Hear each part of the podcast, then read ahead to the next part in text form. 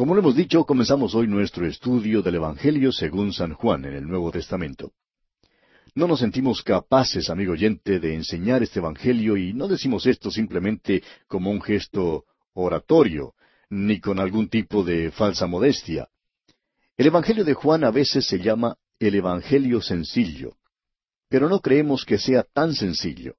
Es verdad que la sencillez del lenguaje que se usa aquí ha sido la razón para que muchos designen el relato de Juan como el Evangelio sencillo, pues es un hecho que hay muchas palabras monosílabas y bisílabas en este Evangelio. Si usted abre su Biblia en cualquier parte del Evangelio de Juan, notará que la mayoría de las palabras tienen simplemente una sola sílaba.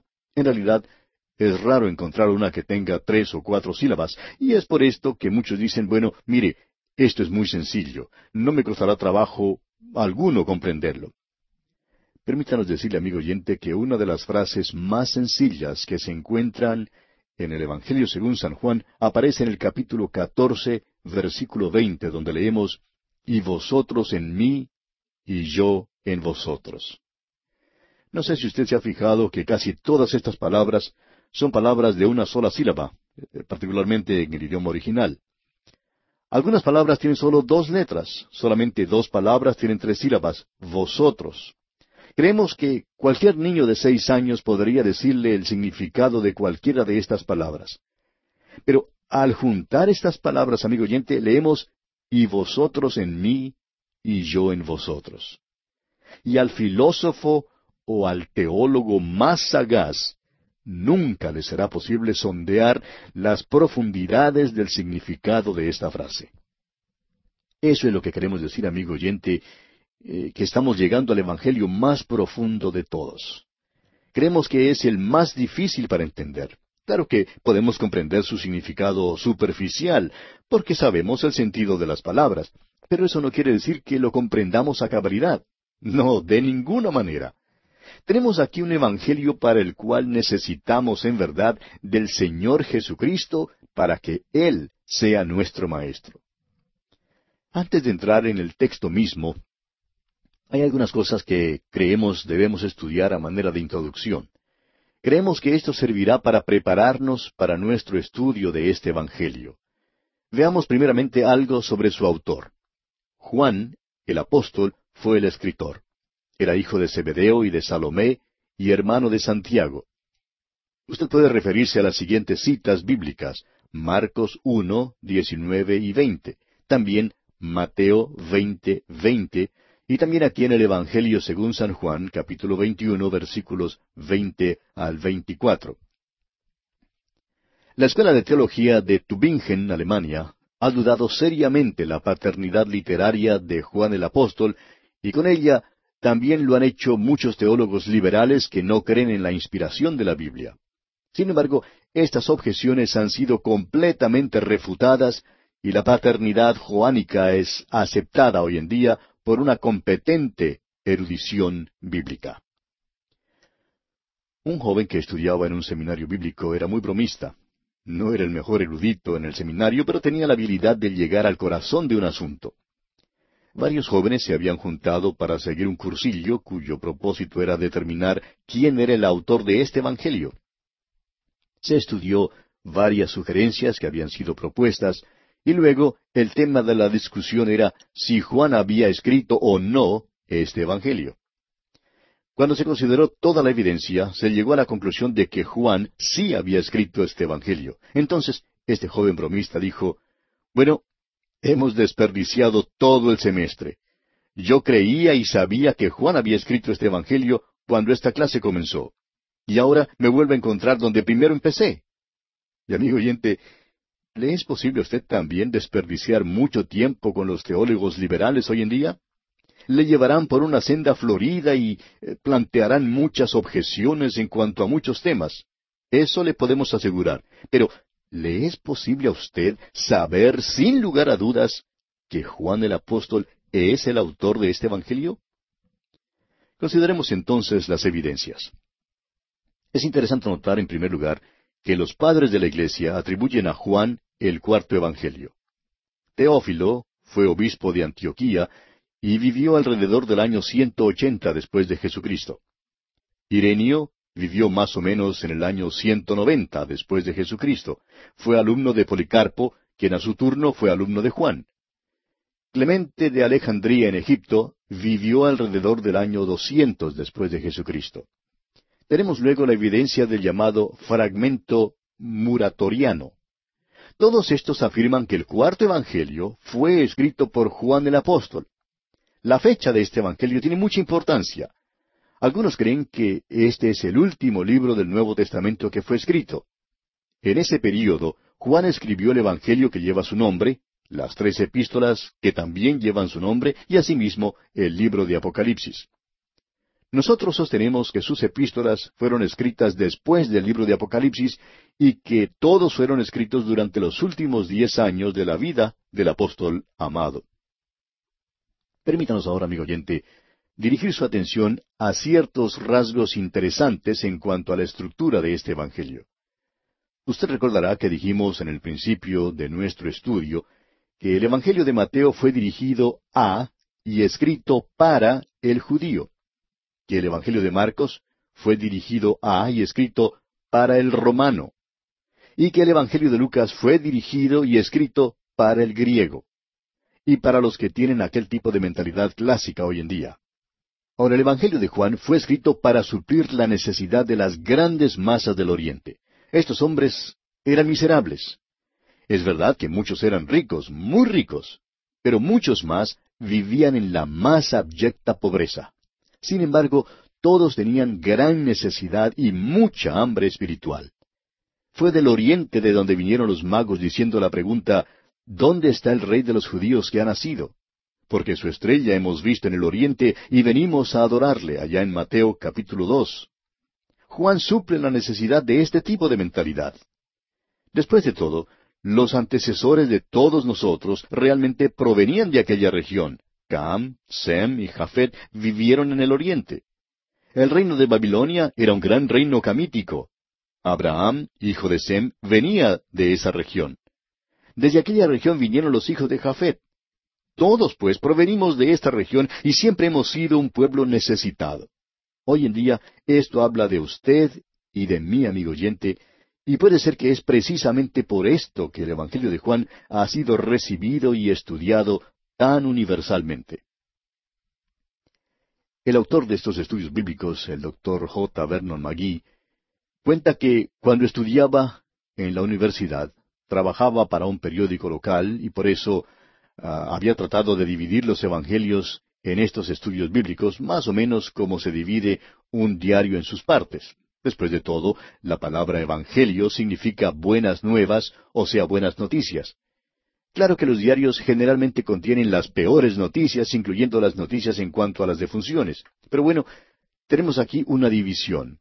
Mateo es la página que lleva los avisos y los anuncios. He aquí el reino de los cielos se ha acercado, dice allí. Lucas, por su parte, lleva las ediciones extras. Lucas es el único que relata los cánticos de la Natividad y las parábolas del buen samaritano y del hijo pródigo. Marcos, por su parte, lleva los encabezamientos, es decir, los titulares llamativos. Dice, He aquí mi siervo. Y Juan escribe los editoriales. Ha escrito en cuanto al pan de vida, el agua de vida, la vid verdadera y la vida cristiana. Ahora, los tres primeros evangelios se llaman los evangelios sinópticos porque los tres son escritos desde el mismo punto de vista y de un modo similar. Pero el cuarto evangelio es diferente. En primer lugar, Mateo y Marcos presentan con énfasis especial los milagros de Jesús y Lucas da atención a las parábolas. En cambio, Juan no hace ninguna de las dos cosas. En segundo lugar, los milagros de Jesús en el Evangelio según San Juan son dados como señales y fueron elegidos con muchísima discriminación para interpretar ciertas grandes verdades. Por ejemplo, Jesús, mediante un milagro, alimenta a cinco mil y pronuncia entonces su discurso sobre el pan de vida.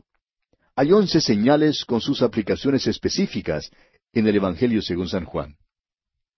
Ahora, en tercer lugar, no hay parábolas en el cuarto Evangelio.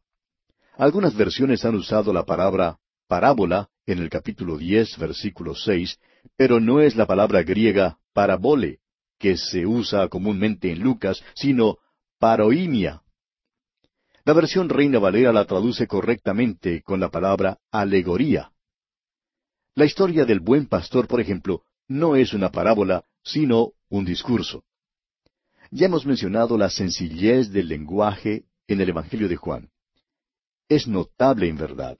Sin embargo, este es el Evangelio más profundo y por eso es bastante difícil sondear su significado. Juan nos da un orden cronológico que es bueno notar. Por ejemplo, en el primer capítulo, versículo 35, dice, el siguiente día. Y luego, en el versículo 43 del mismo capítulo, repite, el siguiente día. No solo nos da un orden lógico de sucesión, sino también un orden cronológico. También presta atención a lugares y ciudades, por ejemplo, Betábara, al otro lado del Jordán, en el capítulo uno, versículo veintiocho. Caná de Galilea, en el capítulo dos, versículo uno. Aunque la deidad de Cristo es el tema predominante en este Evangelio, la humanidad de Cristo no se pierde de vista y en verdad es acentuada en forma especial. No sé si usted se ha fijado en el hecho de que Juan es el único de los evangelistas que nos cuenta el viaje de Jesús por Samaria y cómo se sentó junto al pozo y que estaba cansado del camino. ¿Puede usted pensar en otra cosa que sea más humana que esa? Bueno, amigo oyente, nosotros sí podemos pensar en una cosa que sea más humana que esa, y es que Jesús lloró. Y es Juan también quien nos cuenta eso. El nombre Jesús se usa con exclusividad en este Evangelio, con la exclusión de Cristo. Esto parece extraño en el Evangelio que manifiesta su deidad. ¿Por qué pues se usa solamente el nombre Jesús? Bueno, es porque Dios se hizo hombre. También creemos que es interesante notar que la palabra judío aparece más de sesenta veces en este Evangelio. Durante toda la vida de la Iglesia se ha rendido mucho culto al cuarto Evangelio. Algunos lo han llamado el corazón de Cristo, otros el Evangelio espiritual, y en Europa lo llaman el seno de Cristo. Orígenes, uno de los padres de la Iglesia, dijo, el Evangelio de Juan es la consumación de los Evangelios, así como los Evangelios a su vez son la consumación de las Escrituras. Jerónimo dijo, Juan sobresale en las profundidades de los misterios divinos. Culros lo expresó así. Creo que las escrituras de Juan han sido enjugadas por más lágrimas de penitentes y que han ganado más corazones para el Redentor que todas las demás juntas. El doctor A. T. Pearson escribió, toca el mismo corazón de Cristo. Si Mateo corresponde a la corte de Israel, Marcos a la corte de los sacerdotes y Lucas a la corte de los gentiles, Juan nos guía más allá del velo, al lugar santísimo. El doctor A. Hayes ha dicho, al leerlo, recibimos la seguridad de que aquí por fin tenemos una descripción digna y adecuada de la vida de Jesús entre los hombres. Como ya lo dijimos, la deidad de Jesús es el tema que predomina en este Evangelio. El carácter mesiánico de Cristo es un tema que también tiene prioridad. Esto se declara sucintamente en el capítulo veinte de este Evangelio, versículos treinta y treinta y uno, y creemos que debe ser considerado con la misma clave de este Evangelio. Dice allí en Juan veinte, treinta y treinta y uno, Hizo además Jesús muchas otras señales en presencia de sus discípulos, las cuales no están escritas en este libro. Pero éstas se han escrito para que creáis que Jesús es el Cristo, el Hijo de Dios, y para que creyendo tengáis vida en su nombre. Hay un movimiento poderoso que es expresado en el capítulo 16, versículo 28. Dice allí, Salí del Padre y he venido al mundo. Otra vez dejo el mundo y voy al Padre. Dios se hizo hombre. Esta es la declaración simple de la verdad sublime. Estas cosas son todas relatadas con un fin específico, para engendrar fe en el corazón del hombre. La palabra cree, por ejemplo, se usa más de cien veces en este Evangelio de Juan. Pero en contraste, aparece menos de cuarenta veces en los Evangelios sinópticos. La palabra fe no aparece aquí en Juan, pero se halla en los otros Evangelios. La expresión vida eterna aparece treinta y cinco veces, pero solamente doce veces en los evangelios sinópticos. De modo que lo que tenemos aquí, amigo oyente, en este evangelio es el verbo activo cree, el que se usa generalmente con cree en o cree a. Es un acto de la voluntad y no un consentimiento estático. No significa solo el hacer una señal afirmativa o, o aceptar solamente con el intelecto las verdades del Evangelio. Significa que cuando usted, amigo oyente, escucha las verdades del Evangelio, se da cuenta de que Jesús murió por sus pecados conforme a las Escrituras, y eso significa que usted confía personalmente en Él como su Salvador personal, el que murió para pagar la pena de sus pecados. Es muy importante que veamos esto. Veamos, pues, en los pocos momentos que nos restan, el bosquejo que seguiremos en nuestro estudio de este Evangelio. Hemos dividido este Evangelio de una manera que creemos es muy sencilla. El prólogo lo encontramos en el capítulo uno, en los versículos uno al dieciocho. Los versículos 19 al 51 del mismo capítulo 1 nos presentan la introducción. El testimonio de obras y palabras lo encontramos en los capítulos 2 al 12. El testimonio de Jesús a sus testigos lo tenemos en los capítulos 13 al 17. Tenemos luego el discurso del aposento alto. Y el testimonio de Jesús al mundo entero lo encontramos en los capítulos 18 al 20. El capítulo 21 nos presenta el epílogo que nos habla del Cristo glorificado. Y estamos pues listos para comenzar nuestro estudio del prólogo. Y amigo oyente, esta es sin duda alguna una de las secciones más profundas de las Escrituras que jamás encontremos. Y no creemos que ninguno de nosotros podrá entenderla cabal o aún adecuadamente. Solo podremos pararnos al borde de estas grandes verdades dirigiremos nuestra atención a las cosas que caracterizan a este Evangelio y que contribuyen a un mejor entendimiento de su contenido. El capítulo uno de Juan lo hemos dividido, como ya dijimos, en dos secciones. Primero, el prólogo a este Evangelio que se encuentra contenido en los versículos uno al dieciocho. Y en segundo lugar, la introducción al Evangelio de Juan que se encuentra contenida en los versículos diecinueve al cincuenta y uno del capítulo uno.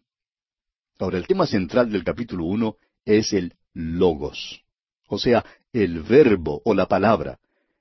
Pero siendo que nuestro tiempo ya se ha agotado lamentablemente, vamos a detenernos aquí por esta ocasión y entraremos de lleno en nuestro estudio del capítulo uno en nuestro próximo programa.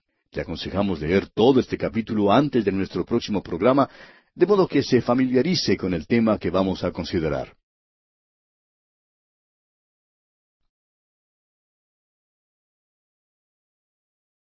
Comenzamos hoy a estudiar el capítulo uno del Evangelio según San Juan.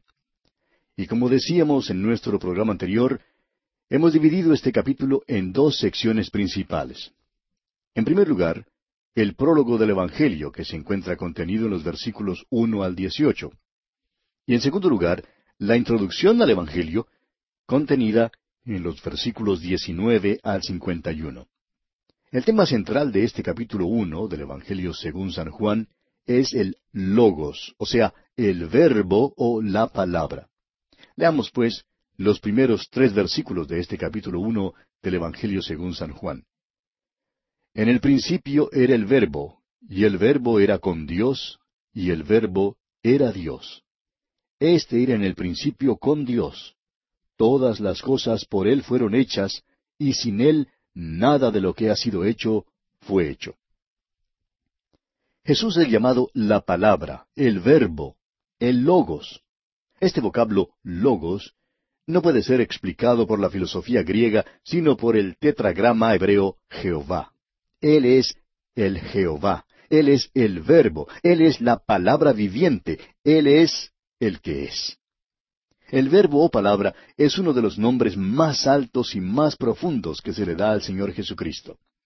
Este no es el logos de la filosofía griega. Más bien, Él es lo equivalente a la palabra Jehová de las Escrituras hebreas, el verbo de Dios. Y fíjese usted cuán importante es el verbo en el Antiguo Testamento. Por ejemplo, el nombre para Jehová nunca podía ser pronunciado por los israelitas. Era una palabra tan santa que nunca la usaban. Jesús es el Verbo, y este nombre reúne todo lo que fue dicho acerca de Jehová en el Antiguo Testamento. Ahora se presenta como el que era en el principio. En el principio era el Verbo, dice el versículo uno. En realidad hay tres principios que se mencionan en las Escrituras.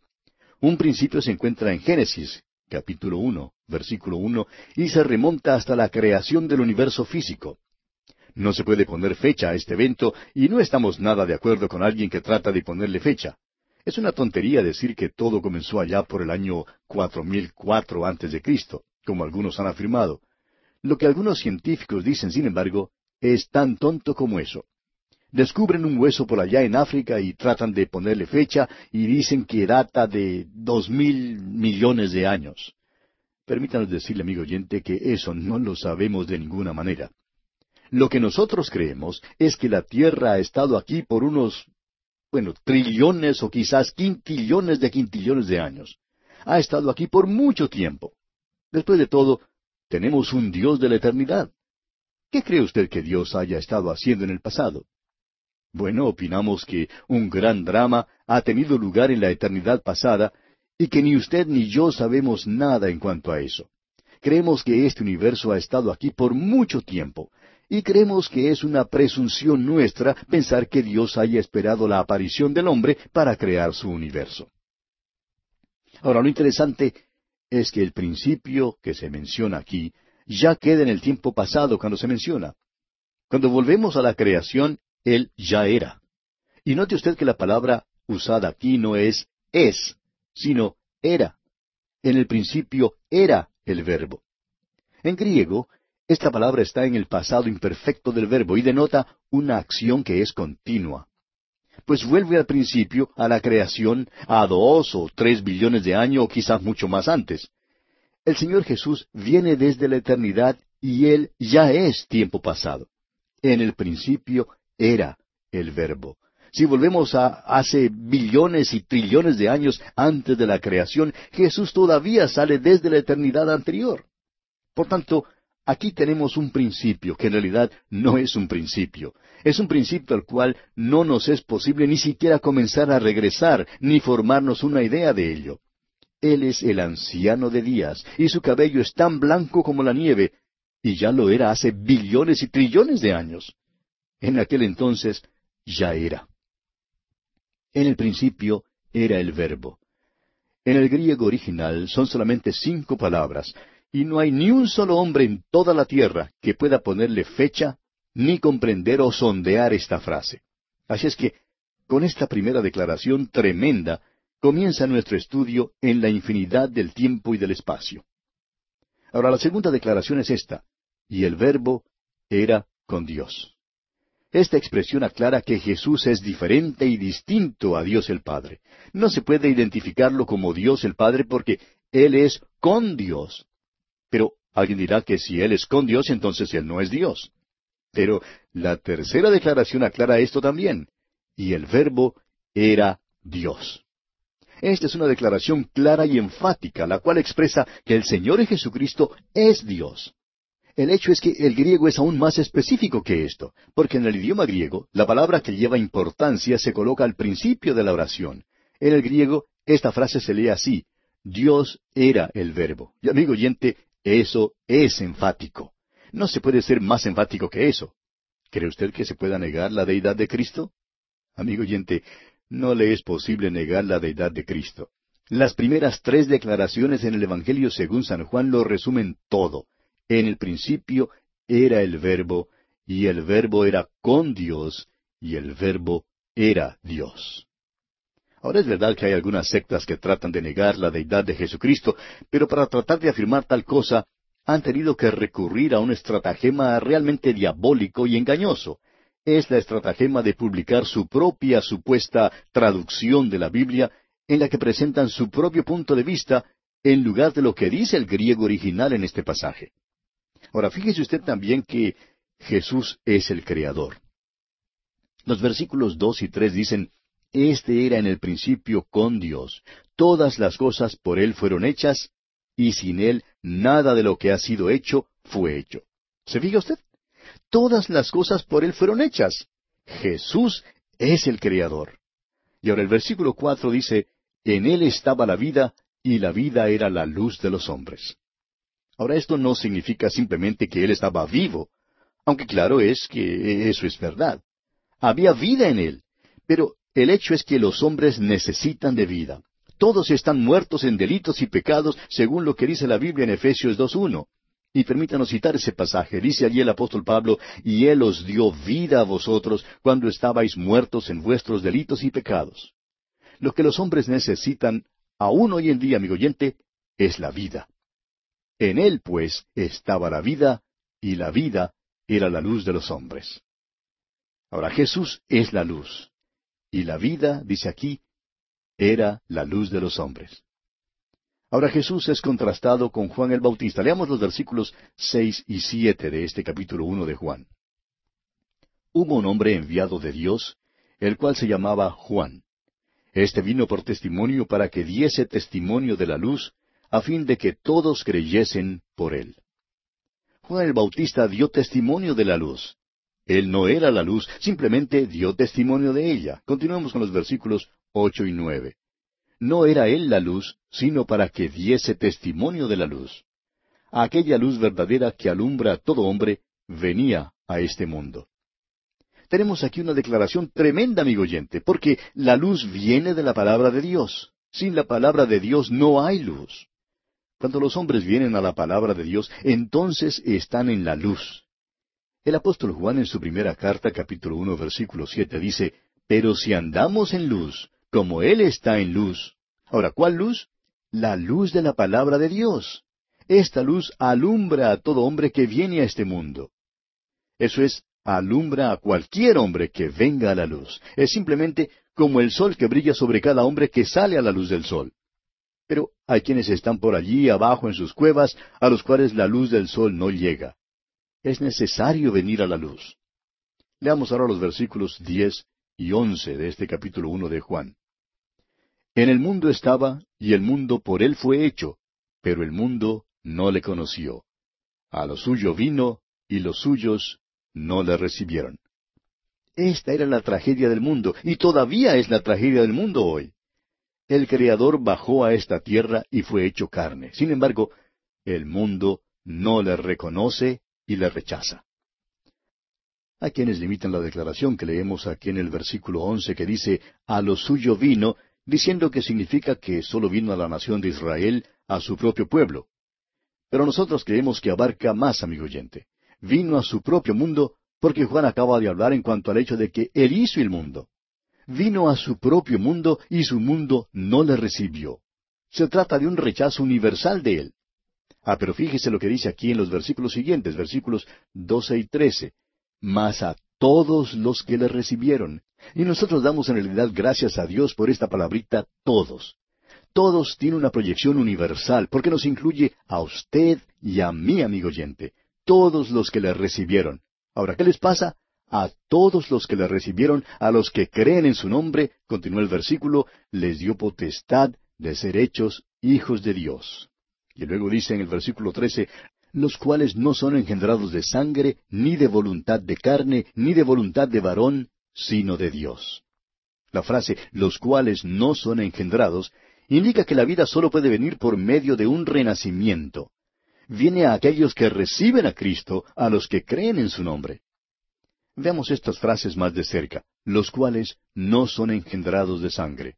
Esto significa que este renacimiento no es una procreación natural, los cuales no son engendrados ni de voluntad de carne, esto significa que uno no puede llegar a ser hijo de Dios mediante sus propios esfuerzos. No se puede mediante algo que uno haga, es decir, las buenas obras, los cuales no son engendrados ni de voluntad de varón. Significa que no es por la educación ni por el entrenamiento que uno tenga. Los cuales no son engendrados sino de Dios, significa que usted, amigo oyente, solo puede llegar a ser hijo de Dios mediante el renacimiento. Y esta es la obra directa del Espíritu de Dios. El Señor Jesús dirá allá en el capítulo tres de este Evangelio, versículo seis, Lo que es nacido de la carne, carne es, y lo que es nacido del Espíritu, Espíritu es. Es pues necesario ser nacido del Espíritu. Ya nos hemos fijado en cuatro declaraciones que aparecen en los primeros tres versículos de este prólogo. Y ahora encontramos tres declaraciones aún más profundas en el versículo catorce. Leamos este versículo catorce del primer capítulo de Juan. Y aquel verbo fue hecho carne, y habitó entre nosotros, y vimos su gloria, gloria como del unigénito del Padre, lleno de gracia y de verdad. El verbo fue hecho carne, dice aquí. Y deseo que usted mire esta declaración por un momento. El filósofo griego probablemente estaría de acuerdo con nosotros en todo lo que dijimos sobre el versículo uno, pero aquí es donde creemos que no estaría de acuerdo con nosotros. Él nunca aceptaría como hecho de que el verbo se haya hecho carne. El idioma griego nos permite ponerlo en una forma más específica, y creemos que en una forma más exacta también. El verbo fue nacido carne. Ahora piense en esto por un momento, amigo oyente. Aquí viene Dios desde la eternidad. Ya era el anciano de días, pero también vino a Belén. Alguien lo ha expresado de la siguiente manera. Estaban buscando a un rey para exaltarlo, pero él vino como un bebé que hizo llorar a una mujer. Note usted que el Evangelio según San Juan ni aún menciona su nacimiento en Belén. ¿Y sabe por qué es que no lo menciona?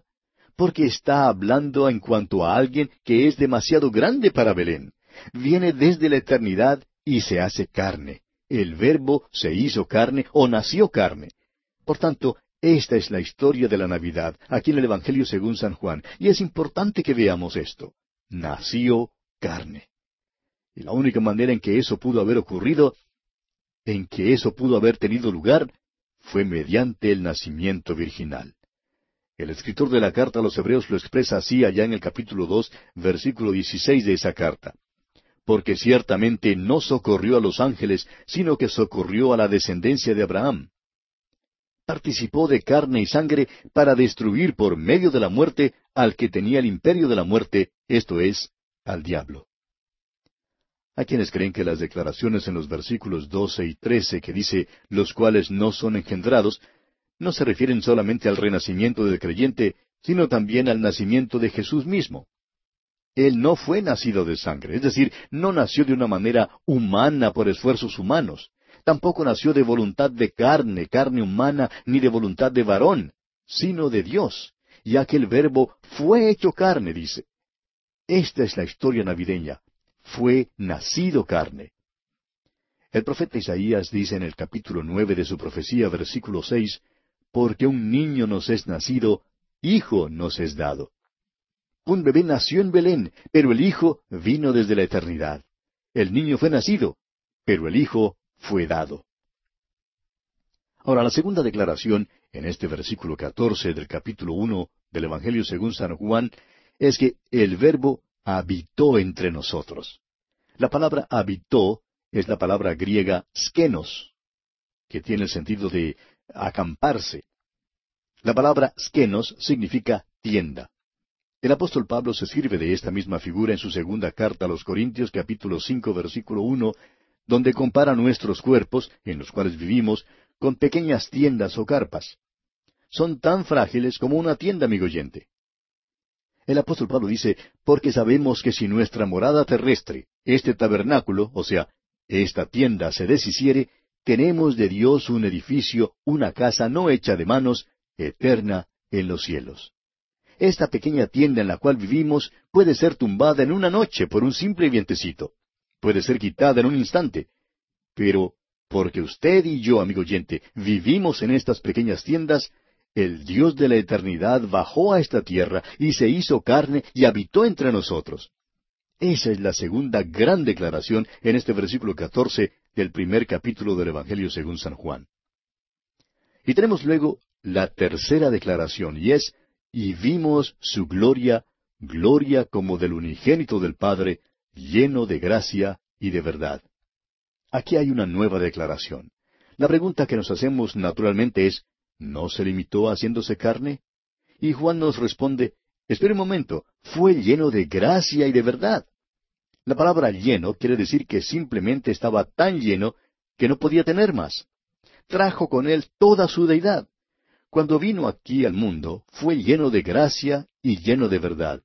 Cuán grande es esta verdad, amigo oyente. Leamos ahora los versículos quince al diecisiete de este capítulo uno de Juan. Juan dio testimonio de él, y clamó diciendo, Este es de quien yo decía, el que viene después de mí es antes de mí, porque era primero que yo, porque de su plenitud tomamos todos, y gracia sobre gracia. Pues la ley por medio de Moisés fue dada, pero la gracia y la verdad vinieron por medio de Jesucristo. Todos hemos tomado gracia de la plenitud de Cristo. Él fue lleno de gracia y de verdad. Este es el de quien hablamos. Y bien, amigo oyente, aquí vamos a detenernos por esta ocasión porque ya nuestro tiempo se ha agotado. Continuaremos considerando este interesante tema aquí en el capítulo uno del Evangelio según San Juan en nuestro próximo programa.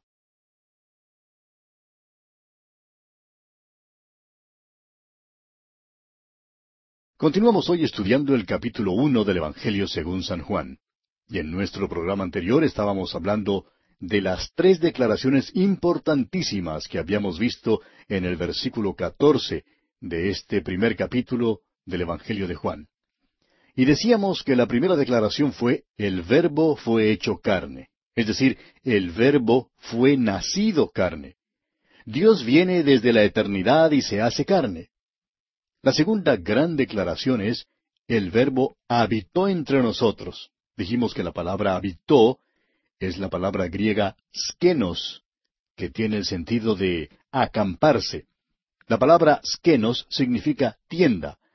Y el apóstol Pablo se sirve de esta misma figura en su segunda carta a los Corintios, capítulo cinco, versículo uno, donde compara nuestros cuerpos, en los cuales vivimos, con pequeñas tiendas o carpas, y él dice allí, porque sabemos que si nuestra morada terrestre, este tabernáculo, se deshiciere, tenemos de Dios un edificio, una casa no hecha de manos, eterna en los cielos.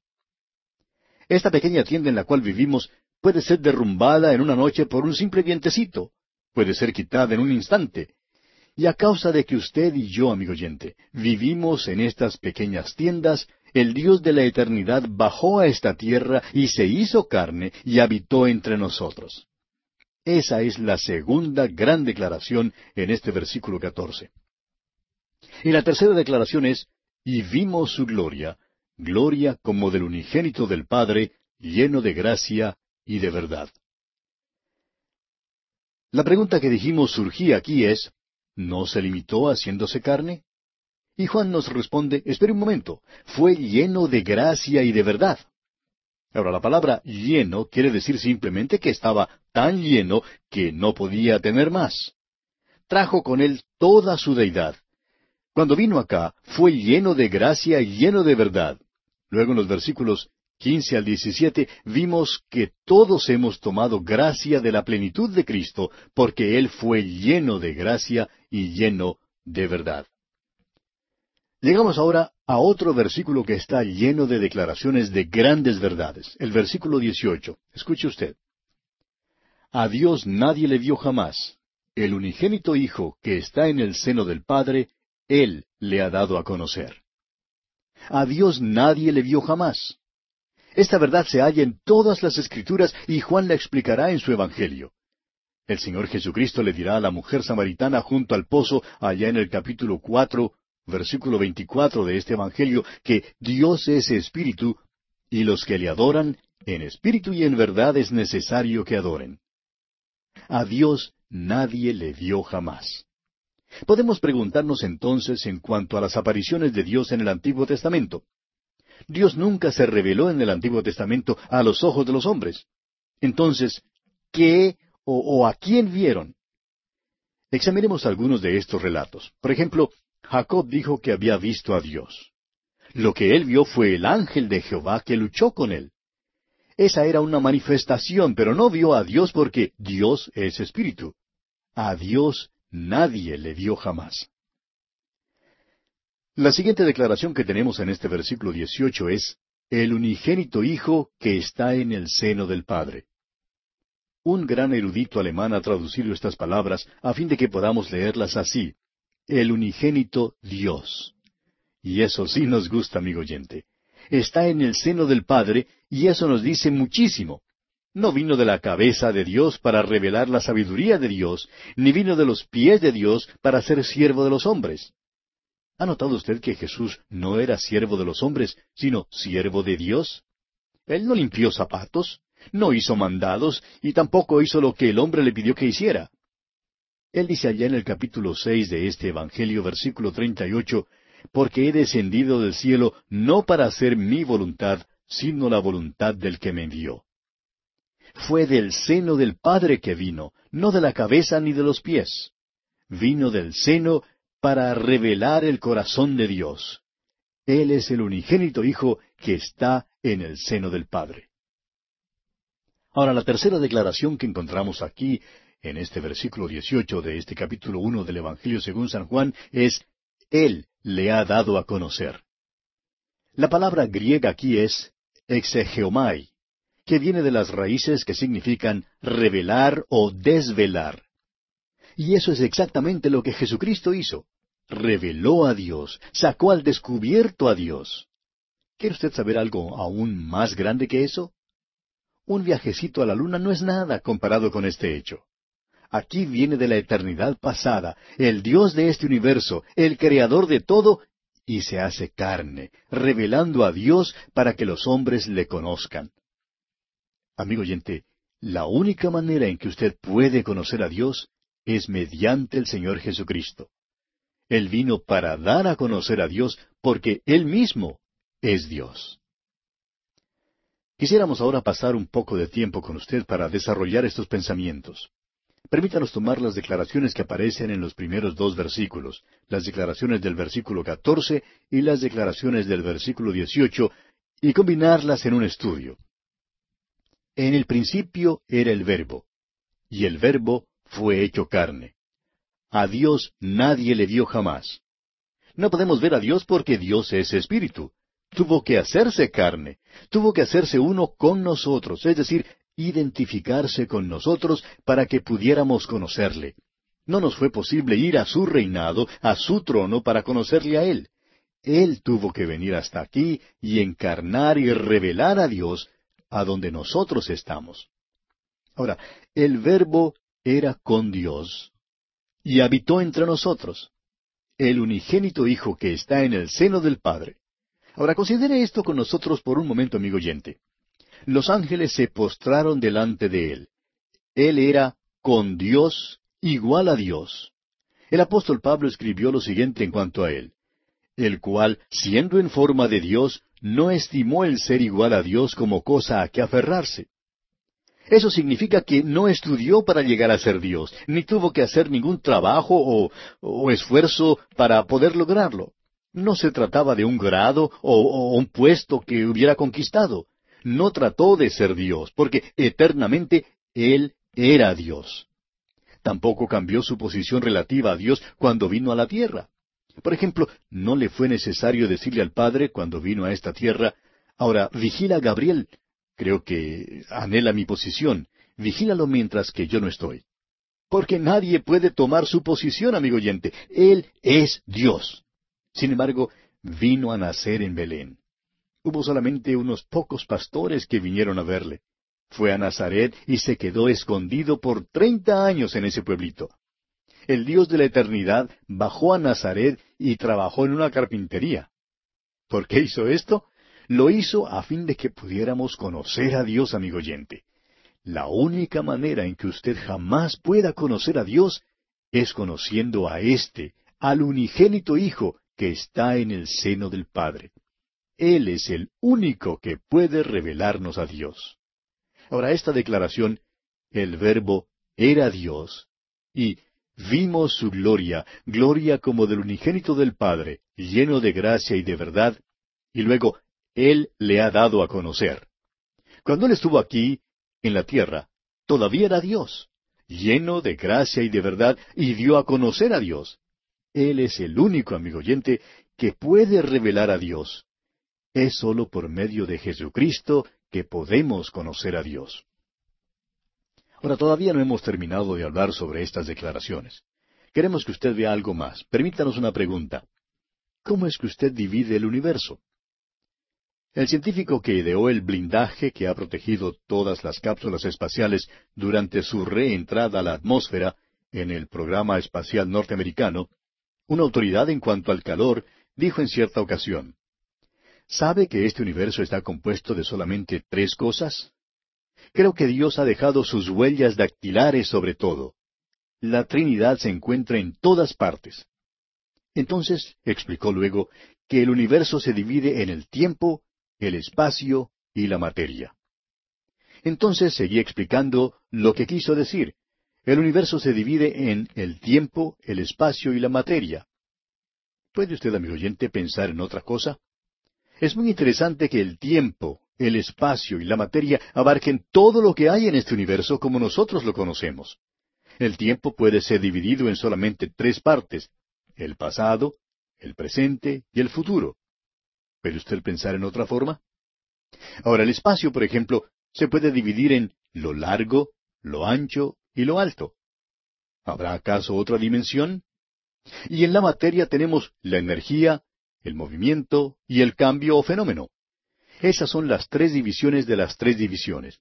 El universo en que vivimos es una seña de la Trinidad. Hablemos entonces por unos momentos sobre el universo vamos a mirar la encarnación para ver cómo es que se relaciona con nuestra observación del universo. El versículo uno de este capítulo uno de Juan dice, En el principio era el verbo, y el verbo era con Dios. Esto se remonta hasta allá, a la eternidad pasada, y aquí tenemos tanto al tiempo como al espacio. Luego el versículo catorce nos dice, y aquel verbo fue hecho carne es decir, bajó al espacio físico. El que no estimó el ser igual a Dios como cosa a que aferrarse, descendió a la tierra, vino a Belén, a un pequeño sitio geográfico. Amigo oyente, él sí que estuvo en órbita en el espacio. Nuestro viajecito a la luna no ha de ser ni aun comparado con el hecho de que Él vino desde la misma gloria del cielo y que vino para padecer hasta la muerte y muerte de cruz. Luego el versículo 18 nos dice, A Dios nadie le vio jamás. El unigénito Hijo que está en el seno del Padre, Él le ha dado a conocer. Es decir, fue hecho materia, se hizo hombre, se hizo carne para que los hombres pudieran ver y conocer a Dios. Por tanto, vemos aquí el tiempo, el espacio y la materia, todos involucrados en la encarnación. En realidad, no sería posible seguir y subdividir esto aún más. Pero pasemos ahora a considerar por unos momentos el tiempo.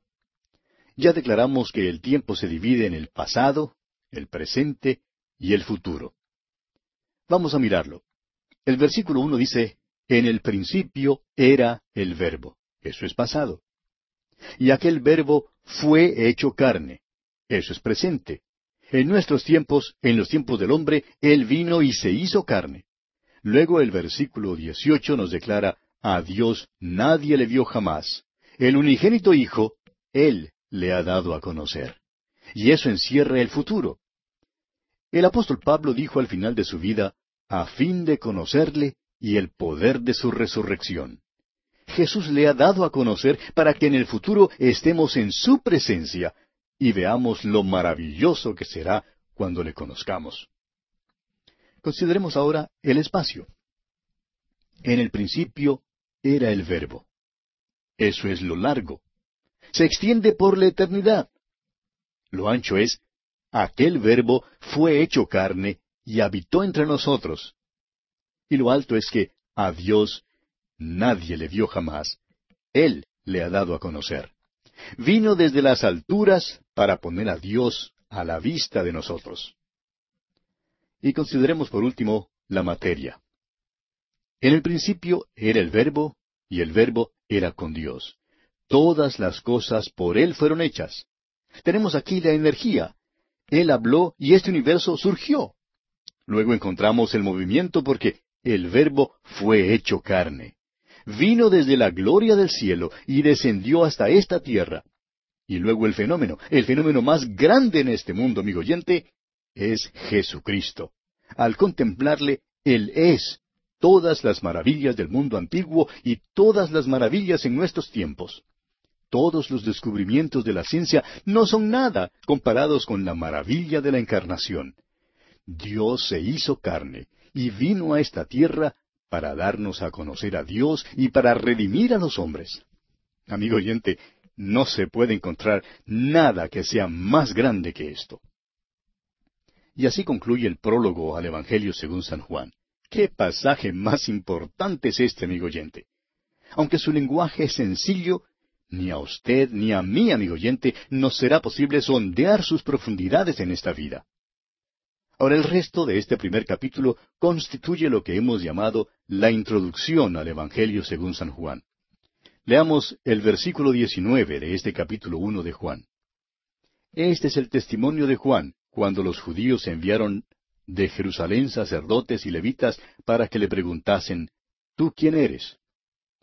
Este es el primer incidente en la vida de Juan el Bautista mencionado por el apóstol Juan en su registro evangélico. No nos da ningún dato sobre el principio de este hombre, pero podemos enterarnos de la historia de su nacimiento leyendo el Evangelio según San Lucas. Juan dice aquí que nos dará el testimonio de Juan el Bautista, y luego nos cuenta de ciertos sacerdotes y levitas que salieron para preguntarle quién era. En esta pregunta vemos una tentación sutil, porque le ofreció a Juan una oportunidad para causar una buena impresión. Una de sus respuestas la encontramos en el capítulo tres de este Evangelio, versículo treinta, donde él dijo, es necesario que él crezca, pero que yo mengüe. ¿Qué declaración es esta? Es una declaración que todo creyente debe hacer, pero aún más importante es que cada creyente debe vivirla. Es necesario que él crezca, pero que yo mengüe. Amigo oyente, los dos no pueden ocupar el mismo lugar. O Cristo es lo principal en su vida, ocupando el primer lugar, o usted, el yo egoísta, tendrá el primer lugar. Es necesario que Él crezca, pero que yo mengüe, o bien será viceversa. Ahora en nuestro texto encontramos la respuesta que Juan el Bautista le dio a sus interlocutores. Dice aquí en el versículo veinte, confesó y no negó, sino confesó, yo no soy el Cristo. ¿Se diga usted? ellos diestramente insinuaron que él podría ser el Mesías y que ellos tendrían una esperanza mesiánica. Pero Juan aclaró que él no era el Cristo, no era el Mesías.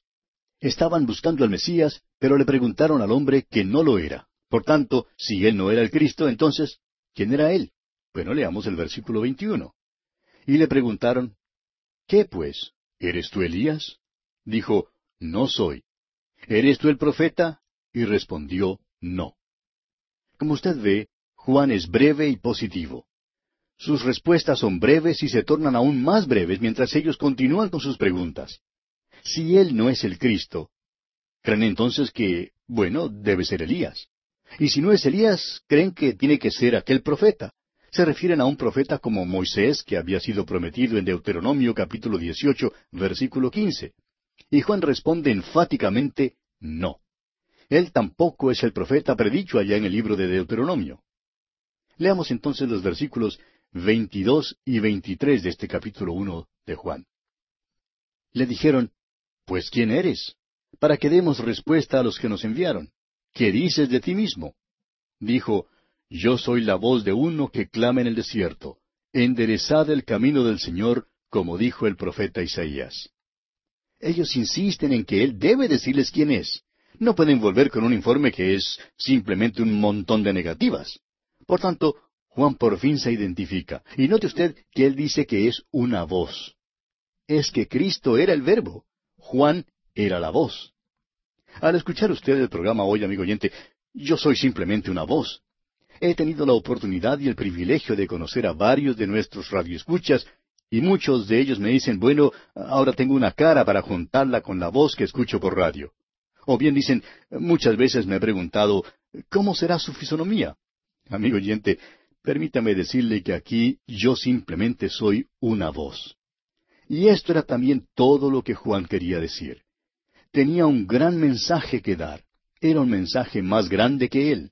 Y francamente, estamos satisfechos de ser simplemente una voz, porque es cierto que el mensaje que tenemos que dar es más grande que el individuo que lo da. Y eso es, creemos nosotros, una de las bellezas del ministerio radial. La personalidad no se involucra tanto. Es simplemente una voz que usted escucha.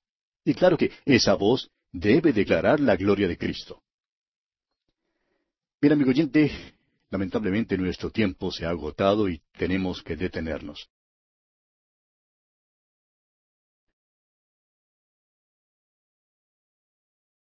Continuamos hoy estudiando el capítulo uno del Evangelio según San Juan. Y en nuestro programa anterior comenzamos a considerar el testimonio de Juan el Bautista, con lo cual iniciamos la segunda parte de este capítulo uno, que constituye la introducción al Evangelio según San Juan. Hablábamos de que algunos sacerdotes y levitas habían venido a donde Juan para preguntarle quién era él. Y vimos que él les contestó que él no era el Cristo. Pero ellos insistieron en que él les dijera quién era. No podían volver a quienes les habían enviado con simplemente un montón de negativas. Así pues, Juan por fin se identifica. Les dice que es una voz.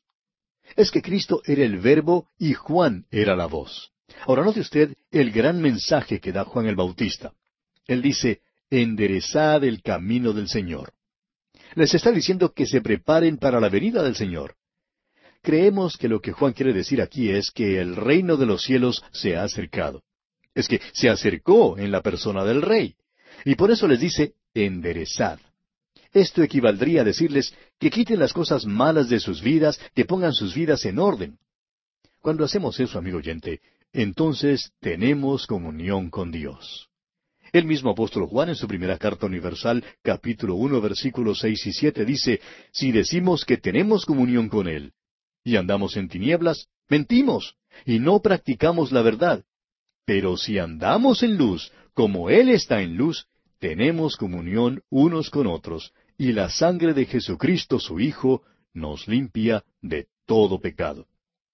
Y continúa aquí el apóstol Juan enseñándonos en los versículos siguientes, versículos ocho y nueve de su primera epístola, que necesitamos limpiar nuestras vidas mediante la confesión. Dice Juan, si decimos que no tenemos pecado, nos engañamos a nosotros mismos y la verdad no está en nosotros. Si confesamos nuestros pecados, Él es fiel y justo para perdonar nuestros pecados y limpiarnos de toda maldad. Volviendo ahora al capítulo uno del Evangelio según San Juan, notará usted que él está citando al profeta Isaías, allí en el versículo 23. Ahora el versículo tres en Isaías capítulo 40 dice, Preparad camino a Jehová, enderezad calzada en la soledad a nuestro Dios. Y continuamos ahora con los versículos 24 y 25 de este primer capítulo del Evangelio según San Juan. Y los que habían sido enviados eran de los fariseos. Y le preguntaron y le dijeron, ¿Por qué pues bautizas si tú no eres el Cristo, ni Elías, ni el profeta? Ahora le presentan una cosa técnica. Le dicen, bueno, si no eres uno de estos, entonces, ¿por qué bautizas? Y en el versículo 26 dice que Juan les respondió diciendo, Yo bautizo con agua, mas en medio de vosotros está uno a quien vosotros no conocéis. Hoy en día llamamos a este hombre Juan el Bautista, pero la realidad es que él negó que de veras era el Bautista. Dijo que meramente usaba agua, pero añadió que había uno que venía después de él, y que éste bautizaría en fuego y en Espíritu Santo. Ese es pues el bautismo de juicio que ha de venir sobre la tierra, mientras que el bautismo del Espíritu Santo tuvo lugar en el día de Pentecostés. Ahora quizás usted se pregunte si en aquel día Cristo no estaría allí entre la multitud. Si Él no estaría allí mientras le hacían estas preguntas a Juan. Bueno, la verdad es que no lo sabemos, pero bien pudo haber estado allí. Leamos ahora el versículo 27. Este es el que viene después de mí, el que es antes de mí, del cual yo no soy digno de desatar la correa del calzado. Un siervo tenía que hacer toda tarea que le diera su amo. Un discípulo, sin embargo, debía hacer toda tarea menos aquella de desatar la correa del calzado al maestro. Esa era la regla de aquel entonces. Y Juan estaba diciendo que él era un siervo, ni siquiera un discípulo. Era simplemente un siervo. Y ni siquiera se consideraba digno de ser ese siervo. Sin embargo, eso es lo que era. Leamos el versículo 28.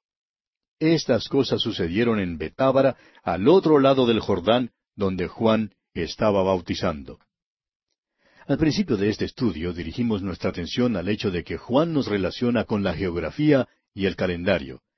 Tenemos aquí un sitio geográfico en este versículo 28.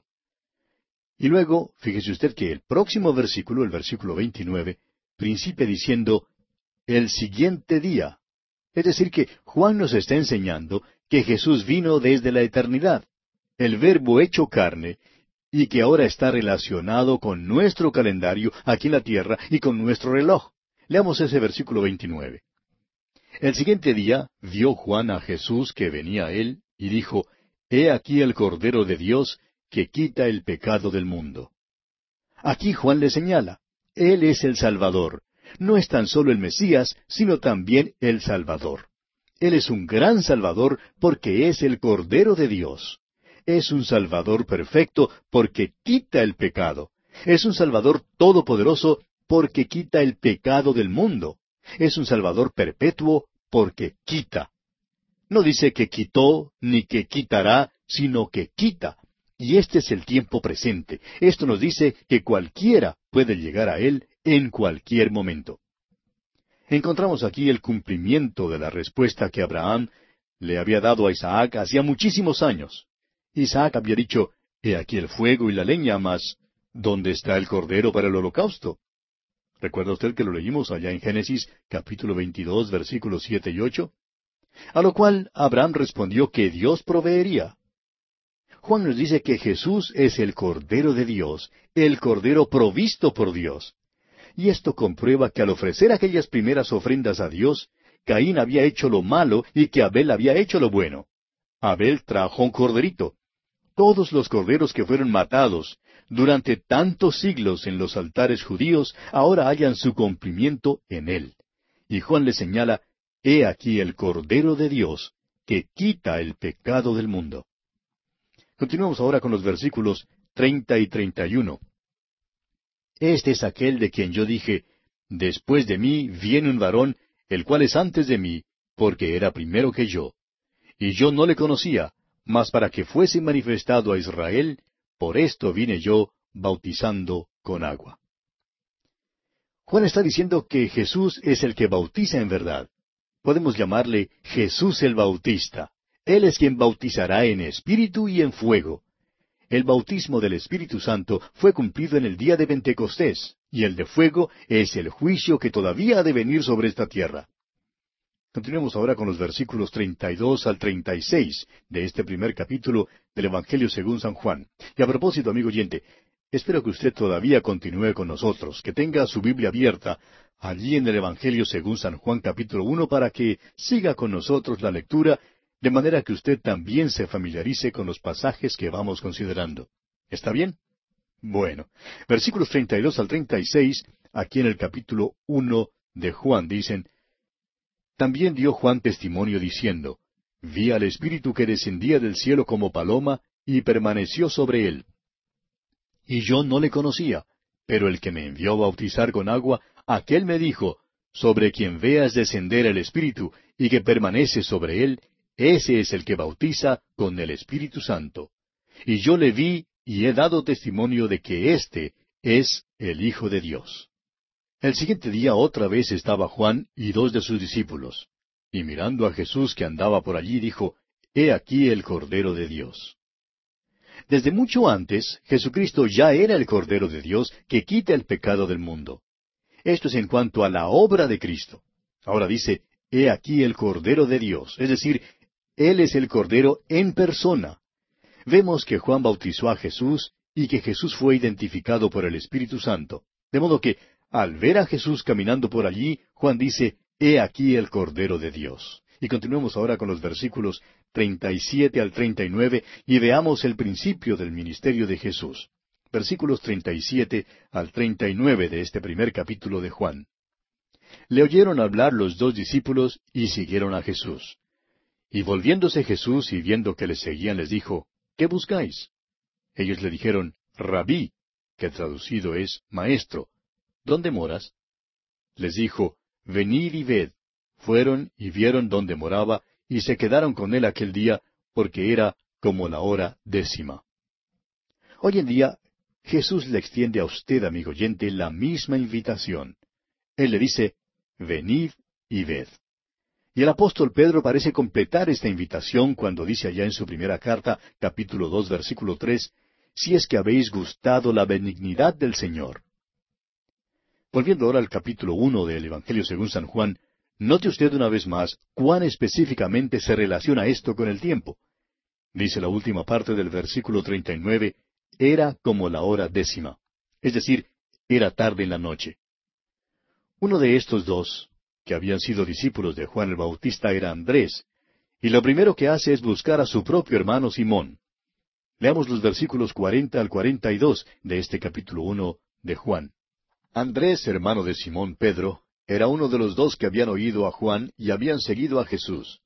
Este halló primero a su hermano Simón y le dijo, Hemos hallado al Mesías, que traducido es el Cristo. Y le trajo a Jesús. Y mirándole Jesús dijo, Tú eres Simón, hijo de Jonás. Tú serás llamado Cefas, que quiere decir Pedro.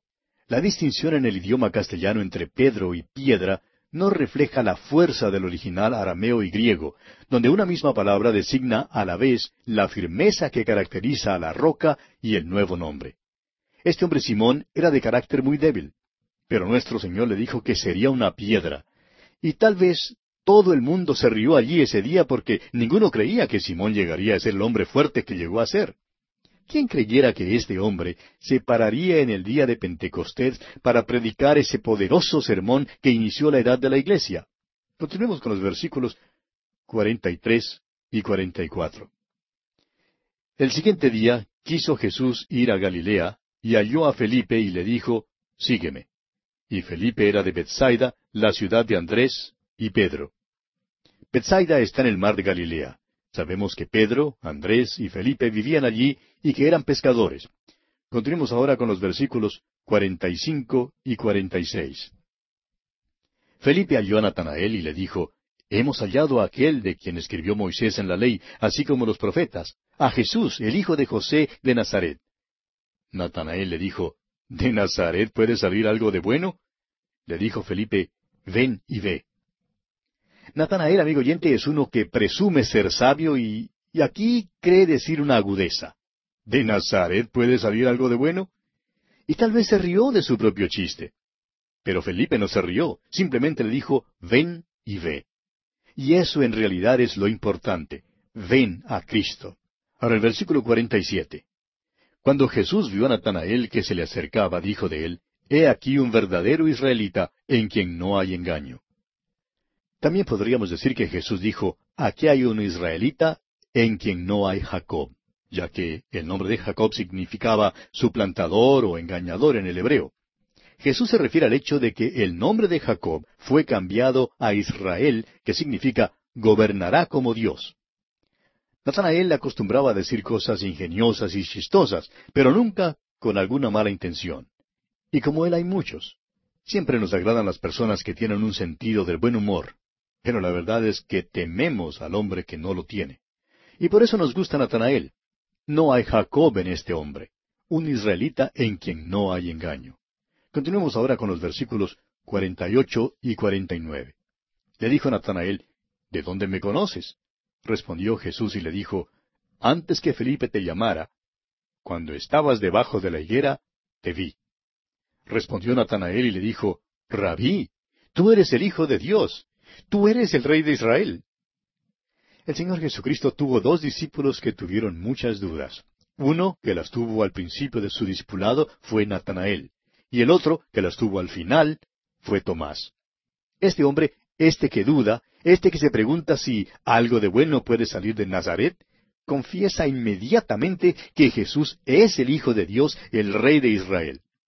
Y son muchos los hombres que hoy en día todavía hacen la misma pregunta. ¿De Nazaret puede salir algo de bueno? Nuestro Señor Jesucristo pasó allí treinta años. Veamos ahora el versículo cincuenta. Respondió Jesús y le dijo, Porque te dije, te vi debajo de la higuera, ¿crees? Cosas mayores que estas verás. Natanael había confesado que el Señor Jesús era el Hijo de Dios y el Rey de Israel. y eso revela que algo de mucha importancia había salido de Nazaret. Pero el Señor más o menos le reprende y le pregunta que si era simplemente porque le dijo que le había visto debajo de la higuera que había creído. Y Jesús le promete que vería cosas mayores que esas en los próximos tres años. Y la verdad fue que Natanael vio cosas mucho mayores que estas. Sin embargo, Jesús sigue contándole aún más. Leamos el versículo 51. Y le dijo, De cierto, de cierto os digo, de aquí adelante veréis el cielo abierto y a los ángeles de Dios que suben y descienden sobre el Hijo del Hombre. Nuestro Señor había dicho a este hombre, He aquí un verdadero israelita en quien no hay engaño. Y ahora nuestro Señor sigue hablándole y se refiere al incidente en la vida del patriarca Jacob, quien cuando era joven tuvo que salir de su hogar huyendo. Tuvo que salir de su casa porque su hermano Esaú le buscaba para matarle. Pasó su primera noche fuera del hogar allá en Betel, y allí el Señor se le apareció y vio una escalera que bajaba del cielo. Por esa escalera los ángeles subían y descendían. El significado para Jacob era que Dios no había perdido contacto con él, que Dios siempre estaría con él aunque hubiera salido de su hogar. Jacob había creído que cuando salió de su hogar había dejado atrás a Dios. Claro es que tenía una perspectiva limitada en cuanto a Dios. Pero en Betel, Jacob se dio cuenta de que Dios estaría siempre con él. Y nuestro Señor se refiere a esto aquí, y dice que la escalera era Él mismo. Le dice, ahora tú verás a los ángeles de Dios subiendo y descendiendo sobre el Hijo del Hombre. Los ángeles estaban en su gestión a Cristo y le servían. Aquí se revela que Jesús estaba encargado de los ángeles, por tanto los podía mandar como mensajeros del cielo y también que regresaran al cielo. Jesús pues le dice a Natanael que vería el cielo abierto y a los ángeles de Dios que suben y descienden sobre el Hijo del Hombre. Vería hablar al Padre desde la parte superior de esa escalera, diciéndole a su Hijo que estaba abajo, Este es mi Hijo amado en quien tengo complacencia. La escalera es Cristo, y es sólo por esta escalera que usted y yo, amigo oyente, podemos comunicarnos con Dios. El Señor Jesús dijo allá en el capítulo catorce de este Evangelio de Juan, versículo seis, Yo soy el camino y la verdad y la vida. Nadie viene al Padre sino por mí. Él es la escalera. No es una escalera por la cual uno sube, sino una escalera en la cual uno confía. Es una escalera en la cual uno se apoya y en la cual uno cree. Y esto es lo importante aquí, amigo oyente. Y bien, así concluye nuestro estudio del capítulo uno del Evangelio según San Juan. Al seguir nuestro estudio en el próximo capítulo, el capítulo dos, comenzaremos con la siguiente división mayor del Evangelio según San Juan. Los capítulos dos hasta el doce nos dan el testimonio de las obras y las palabras de Cristo. Le invitamos pues a acompañarnos mientras continuamos nuestro recorrido por el capítulo dos de este Evangelio según San Juan.